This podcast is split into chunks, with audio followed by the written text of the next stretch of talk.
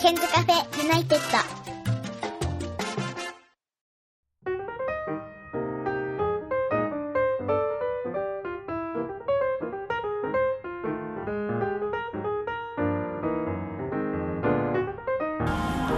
こんにちは101健です、えー今日は久しぶりにご登場の和俊さんですこんにちはこんにちは、よろしくお願いします。あー和俊さんとは音信が普通になりまして というか私がダイレクトメッセージを無視していたっていうことひどないんですね。もうひどかったですねね。嫌われたと思ってたんですか ずっと、あ、これはもう終わったなと。はなんか多分自分が7つの習慣みたいなはい本を紹介していたやつにコメントをくれたんですよねい そうですね。ちょうど勉強していたところだったのえで。 7はつの習慣、い。あそうだった研修で受けたんですのそよ。の仕事のね、はでそれでおっと思ってはい。コメントしたら仕方みたいないひどかっそれで終わったみたいな でちょっとだけ気にしてたんですかた。ちょっとだけ気にしました。私の方はですね和俊から全然 LINE が来なくなってああもうね彼女と幸せだからねもう俺いらないんですねあそうですねとか思ってるんですよありえないです本よ。当にでも良かったですよ昨日フェイスタイムいただきましたけどなんかかなり酔った勢いでなんか気持ちよく、えー、と連絡くれましたけどあの勢いでかけたって感じそうです ね。なんか昨日はあれだったんですけど彼女も泊まりに来てて、はいつくばにはい。なんでそれでお母さんと あのとあのみんなで飲んだんでみんなで飲みに。彼女もお酒強いの結構強いですね。お母さんも強いでしおょ母さんも強いでで和す。俊も強いかいやらね、普通です。ああれ一回弱くなったとか言ってましたけどどうなのだんだんよ復活してきました。本また当に一時期強かったですよね、で今はワインを中心に飲んでるんですよね 昨日はもうずっとワインをね。赤ワイン、えーそうなんですね実は今日あの和俊と,、えー、と話をしているのは、えー、とスターバックスの、えー研究学園店 で今通りを見ながら横にこう座っているんですけど、まあ、目の前には吉野家が見えるという、まあ、筑波の人には分かる光景かなと思うんですが実は高校時代の和俊と朝7時40分にここで待ち合わせをして和俊はあのえっと、つくば駅の方からあの自転車で来るんですけれども私はあの下妻の方から1回職場を通り越してここで7時40分に待ち合わせしてお茶をしてで自分は車で行って車で学校に戻って和俊は自転車で行くから和俊の方が遅く来るので校門のところで初めて会ったみたいに他の先生の前では「おはよう」ってやってたんですよやってましたね。なんか今思うとすごいあの頃なんか面白いことしてましたよねあの時すごかったですね。そうなんですよで和俊君はあの12年の頃はあんまり教えたりしてなくて、ちょっと声をかけるくらいだったんですけど3年ぐらいから仲良くなったんですよね、そしてしまいには3年生の秋には我が家に研修にあの泊まりにも来たんですよ僕も行かせていただきなんまかした。まだうちの家族がみんな元気だった頃に、でもあの時すごい緊張してて、はいあの時ね確かすき焼きだったんですよでもすき焼きだったけどもうもう手やばかった震えですてねすき焼きを鍋から取って小さい皿に入れる時に飛び出しちゃったんですよねもう恥ずかしいねです、ね。覚えてないの覚えてはないですでもね。すごいすごい。でもその後、うんとはた話していくしリラックスしていったって感じであの日3時半ぐらいまで語ってたんですよね、研修で研修で。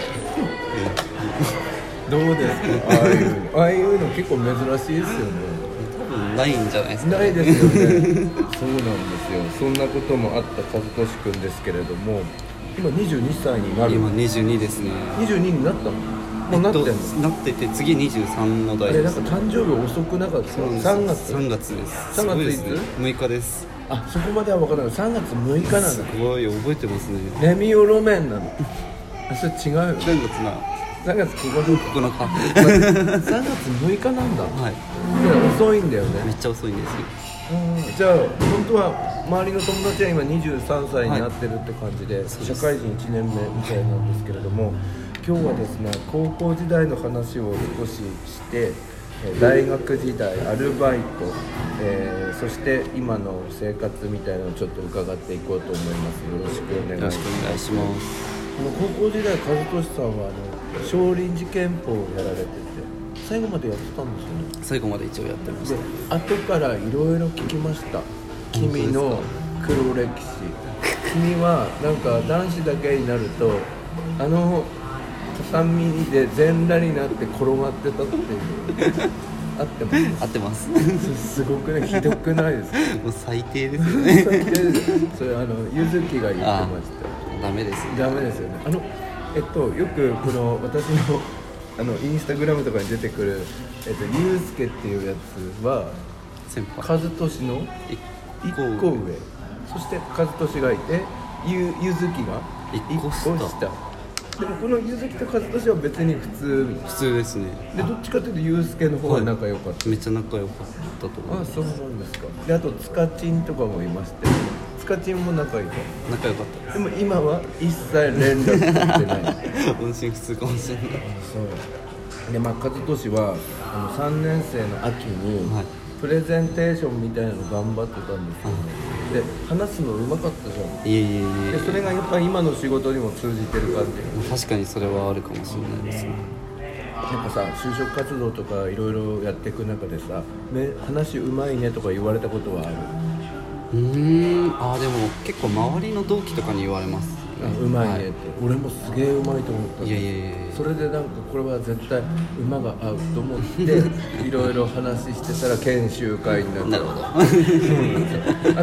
のあの大学時代の話になるんですけどアルバイトやってたじゃないですか、はいで前のポッドキャストの時には焼き鳥屋さんの話を結構ねは聞いいていたので、あれなんですけどもう一個スーパーのデモンストレーションみたいなのやってたんですよね、そうですねもう今はやってないのた今まはにも行うくのいやもうやってないですダメだよねであれは結構ためになってるあれはすごくためになりましたあの買ってもらう時に例えばその主婦の方になんかどういう決まり文句みたいなのを言ってたんですか、うーんどうでしょうねキウイフルーツっていう果物を売っていたので例えばそのキウイに入ってる栄養素の話を結構しっかりとしてそこの栄養素一つ一つがまあ日々の生活のどこどういったところに役立つのかみたいなところを結構ガチで真剣にまあ勉強して伝えるっていうところでそうするとその主婦の方たちはそれは結構こう乗ってくる感じ、あもうそれは結構乗ってきてくれますねえーで買うわみたいなはいであとその、うん、と販売するうーとこにはその販売レディーみたいなはいお姉さんがいたんですよね、はいで可愛い格好して可愛い格好してでもそこの販売レディーには、うんと接触しちゃダメっていう決まりがあったそうなんですよで交際禁かなり止交際禁止でしたでねかなり可愛かっ可愛かったでたすその人と一日一緒にいるって結構我慢するの大変そんなことはないいやそうまあでも真剣なんで大丈夫ですよ何があ仕事がし仕事でがでも雑談とかする時間はあるんですはえその販売レディーの方はオーディションみたいなのあるのやっぱいりいや今はないですね今はあのいろんなユニークな方もいるのあもういますねたまにえたまにいますよそれでも大丈夫なの全然大丈夫らしいですちょっと表現が難しいまあそんな感じで、まあ、一人暮らしあのあ一人お兄ちゃんと一緒に暮らしてた時期あったじゃないですかあれ綾瀬はいあの時一回遊びに行ったんですけど、はいあの生活も良かったいやーでもあの生活はほぼほぼ一人暮らしに近かったですねあお兄ちゃんいないおか兄ちゃらんがいないことの方が多かったのででもあの頃さ大学生になりたてでさ結構さケチケチ生活してましたよねめっちゃケチでしあた のねエアコンをつけないようにするから裸でいました してましたね全裸ででしかも駅から遠くて怒ってましたよね俺ねそれで飲み物なんかプレゼントしたんですよ重いのに、でその後南柏に引っ越して引っ越しました今もそこなん今もそこはずっと快そこ適めちゃくちゃ快適でえすあの家賃いくらぐらいなんですか家賃5万8000円ぐらい安でくないすえまあ駅近で新築なんで安いってとことはちっちゃいのいや結構広いです駅近でよさ2人で暮らしてて5万いくらって安くないめちゃくちゃ安いですねなんかもうほぼほぼでも一人暮らし用の部屋でうん住んでるんででこうくっついて暮らしてる、はいで狭さは感じませんあでもそんな感じないぐらいですねロフトがあるのでそうなんだ、はで彼女さんももう社会人じゃない何やってんのビルメンテあものう会社ジムに、じはゃ、いあやっぱ東京まで通ってんの東京にじゃあ朝一緒に行くのあ行けますねあらすごいじゃないですかえ彼女は、えっと場所的にはどこなのと田町あ田町なんだ、はいじゃあ東京タワーが見えるああたりはいはいえそしたらさ彼女とは北千住でお別れするあ西日暮里ですねそこではいバイバイみたいな、はいえ毎日結構ほぼほぼ毎日ですねえもうさ同性みたいなのってさ大学時代からだったの大学のそうですね終わりの方から4年生の終わりのはい頃から、そのままずっとずっとですねでストレスなくああんまりないでもうすね好きな動画も見られるしはい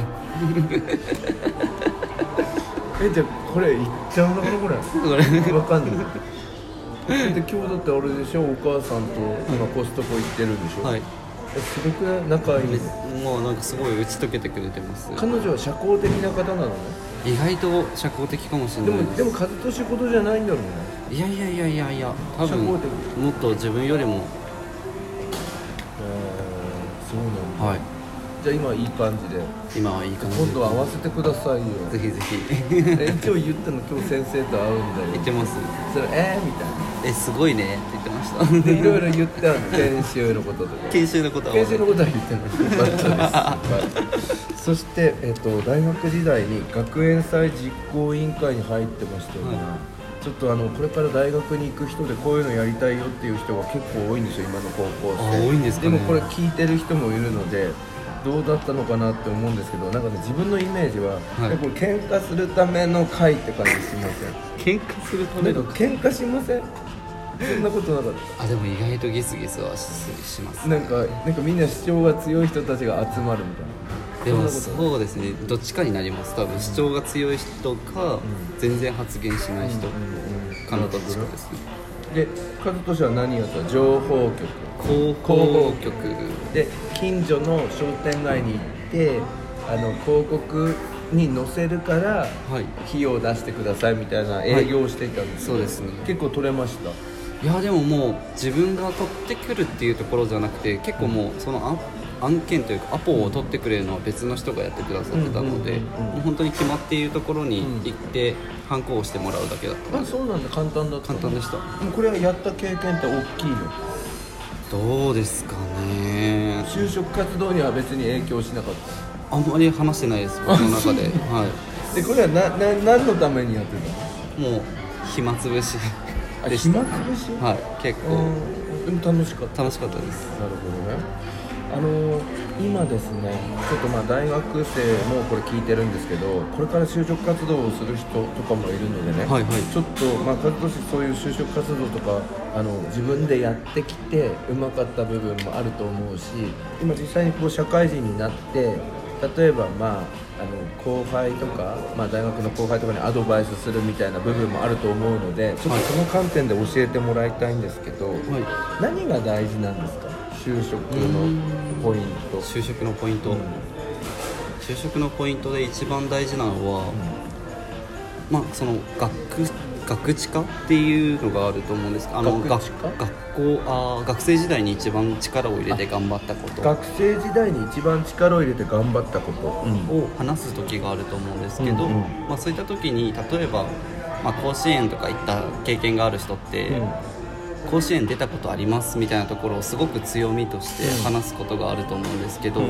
面接官からしたらそういったポイントって言われても嘘か本当かわからないポイントなのでうん評価がしにくいんですね。うんうんなのでそういったところをもし話したいとかであれば、うんまあどこどこにやって何を成し遂げましたっていうところをプラスアルファで、うんその中でどういう自分が行動を起こしたのかだったりとか、うん、なんかどういった練習をすることまあ素振り何回一日やっていることによってチームに貢献しましたみたいなところでしっかりと行動したことから結果に結びついたところまでを、まあ、一気通貫で話せる方が強いですね。なるほどそうすると私は、うん、と例えば野球でピッチャーやってましたとか、はいキャプテンやってましたっていうところよりも、はい、それをやっていた時にどうやどうしてこういうふうにどう頑張ったかとかどんなことがあったかとかそっちが大事そっちの方が大事ですねうんなるほどねはいあすごい参考になりまいしえたいえいえいえあとあのどうなんだろうな勝利市の場合は面接とかっていうのはあんまり暗記しないでいったのはい暗記は実際してないですねキーワードだけはい、キーワードだけというかもう本当にこういうこと話そうかなってざっくり考えて、うんあとはもう面接官によって多分話し方は変わるなと思うのうんうで、んうんうんその場で考えてましたなるほどねじゃあアドリブを聞かせるみたいな結構アドリブ多かったですね会話あの会話会話みたいになるのあもう本当に対話形式の面接が多かったので、あのねえっとい和俊が1人で面接官が複数っていう場合もあると思うんですけど、はいなんかグループ面接みたいになる時はなかったのあ自分経験してないんですよねグルーあプなる面ほど接ねでもグループ面接の人もいたいますねじゃあ他の友達がどういうふうにあ周りの人がどういうふうに面接をしてるかっていうのは見たことないんだあ大学のそのうーんと集中講義でうん就活の応援なんちゃらどうちゃらみたいな授業があったんですけど、まあ、そういった時には、まあ、他の人が面接してるところを見て学ぶとかもあったんでそうなんだその時は見てましあたのさよくささっきもちょっとあの放送前に話してたんですけどあの暗は記暗記するタイプの人って結構多いんでしょい、多いですねめちゃくちでゃもそれは面接官からしたら面接官の休憩タイムになってる可能性があるはいありますでさちょっとさ俺今いろいろ大学のさ水あのなんだろう面接練習とかやっててさ、いこういうやり方をしてるんですよまず一回なかなかねキーワードをいきなり入れて喋れる子って今少ないんですよ、はいだからある程度文章にしてみてそれを覚えようとしてみて途中からキーワードだけで自然に喋れるようにするっていうちょっと不思議なやり方をしてるんですけどどう思いますもうでも最終的に自然に話せるようになるのであればいいのかなとは思そうなんです、はいだけどさ本当だから文章にしない方がいいんだよねうまあそうですねで理想も和と俊しては和俊はさ大学の面接練習俺やってたこともあったけど、キーワードだけでしばらく喋ってたよね結構話いせやるあれってさやっぱでも得意不得意あるでしあるかもしれないですねょじゃあもう文章でやるしかないのかなどうなのうーんどうですかねまあそのもし本当に難しい、まあ、話すのが得意でない方だったりとかっていうところは、まあ、どうでしょうねきっともう本当に準備の量がものを言うのかなって思ってて、うんあーそういうなる人ほどたちは。多分あの考えて事前に考えてない質問が飛んでくることも往々にしてあると思うので、うんそういった時にいかにパニックが起きないかっていうと多分、まあ、まあ当たり前なんですけど準備をたくさんしてまあ、こういう質問がとどんな質問飛んできても返せるよううんな準備をしっかりしとけば大丈夫なのかなと、なるほどねであのさ例えば目を見て話すって大事とか言うけど、まあ、いろんな、まあ、後輩とかにアドバイスしていく中で、まあ、そういう経験もあると思うので、どう皆さん目見て喋ってます、あ意外と喋りますよそれとももうずっとこのまま喋ってる感じですかあでも結構考えたりとかする感じかな目線外して上見てなそれがんか減点にならないんあですもう全然なんないです入り方とかも人それぞあもう人それぞれですねれそういうのはあんまり減点とかやんないやんないですやっぱ中身なんだ ねはいなんかもう逆にそういったところで減点する面接官ってなんか言っちゃ悪いですけどいけてないってい うかないですよねそこで多分全て見れないと思うので、あの和俊さんが、まあ、よくその後輩とかに面接のトレーニングを はいする時に、なんか難しい質問とかも投げかけると思うんですけど、はなんか得意にしてる難しい質問って何ですか得意にしてる難しい質問うーん結構まあ全部の質問に対して多分他の面接官よりも深掘りをするっていうのは結深構く聞くはうい、んなんでとかどうしてそう思ったのとか、うんっていうところは結で結構意識してやってるのででそうするとそこで答えられるか答えられないかで厚みが変わってくる全然違いますね本当にそれこそさっき言ったような,、なまあ、なんか何かを達成しましたに対してどうしてどうやったのみたいなことを聞いていくと、まあ、たまに答えられなくなる子もいるので、そういった子に対してはおそらく減点という形で、あーはい、きっとなんかその経験したのは本当だろうけど、そこに対して努力ってなかったんだろうなだったりとか。逆になんか成功した要因ってつかめてないんだろうなとかっていったところで減点することが多いですね。あーなるほどなあとあれってどうなんですかねあのなんかこう我が強いタイプで、はいどんどん自分のことをこうすごい評価して高めてガンガン喋るのっていうのはプラスなのああもう時と場合によりますね本当にそういう人材が欲しい会社もいるので視聴力例えば本当にベンチャーとかでこれから急成長をガンガンしていきたいから発言できない子よりも発言できる方が好きな企業とかもあるんですねそういったところではそういったガンガン系自分の主張ガンガン系の子って行っていいニーズを高いニーズをもらえるとでも協調性重視のところはちょっとちょっとですねちょっときついかなはみたいな、きついかなと思っちゃいますね和俊はどうだったの自分自身は自分はもう全然こっちからは何も話さない感じの子でした面接の時はどういうこと自分から話さないの、頑張ったことに対しても相手にわざと聞いてもらえるような感じで発言してましえ何それなんかなんかいやらしいですねたよく言われますなんかしたたかみたいないしたたかですねやいやいや全然 やめてく ださいあそうなんだへえよくどうきはいぞいやきっとなんかそういう方がさっきのその話せ話が下手な子とかも多分事前準備して、まあ、こういうところで質問してもらえるような感じのなんかトークスクリプトを作れば楽なのかなっていうのは一番あるなるほどねなんかさやっぱでもさ高校生がさ大学とか専門学校を受けるレベルの面接とさ、大学生がさ就職活動で受ける面接って違うよねどうなんでしょうでもなんかねそれに近づけられればいいなとか思って、今ねこのね9月10月はねずっとね面接をどういう風にして上手にするかっていうのでかあの今ねずっと考えてるの、夜眠れなくなるええ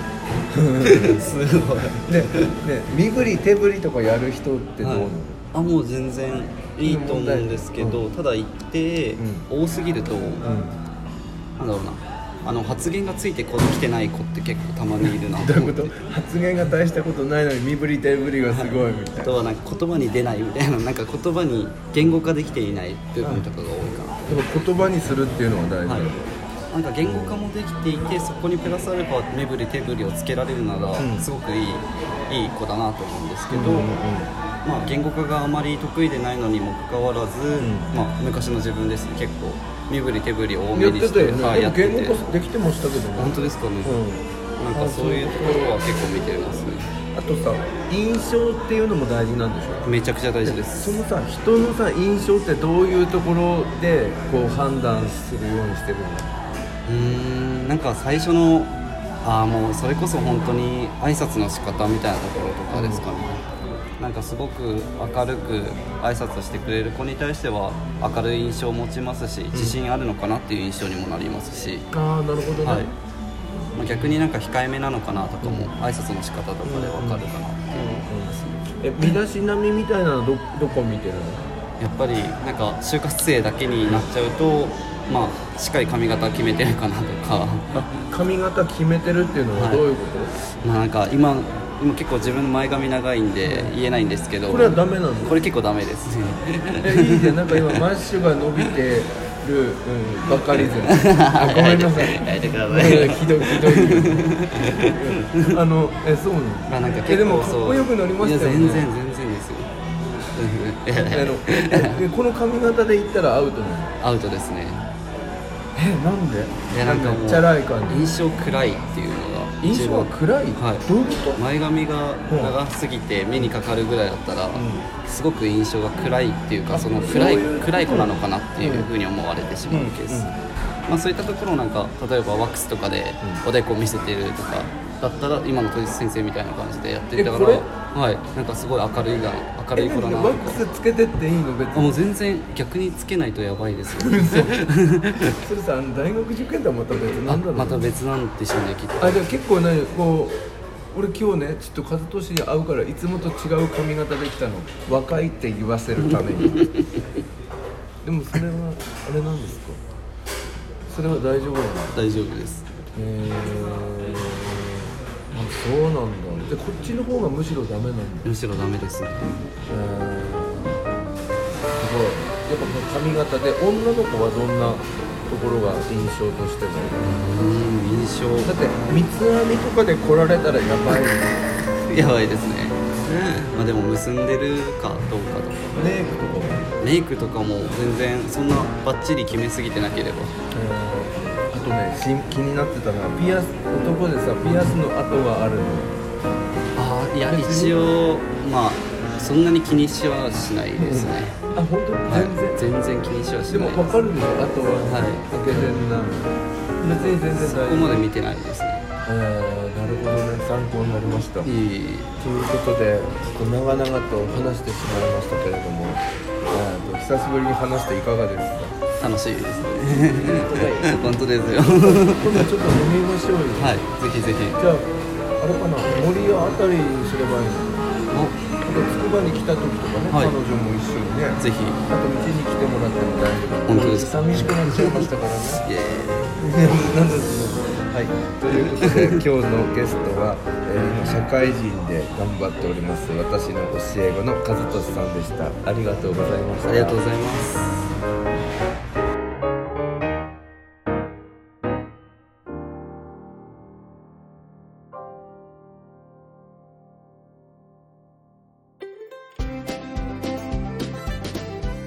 ここで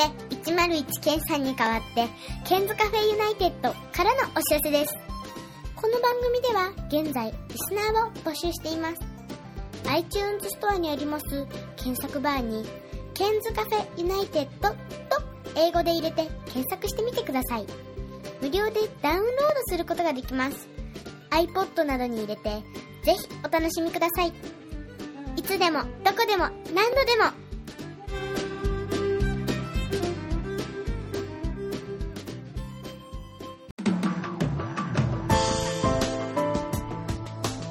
iPhone でお聞きの皆さんに新しいサービスのお知らせです App Store から「Podcast」というアプリをダウンロードしてお楽しみいただけますこれを利用すると他の作業をしながらでもまたは iPhone を閉じた状態でも聞くことができるようになりますいつでもどこでも何度でも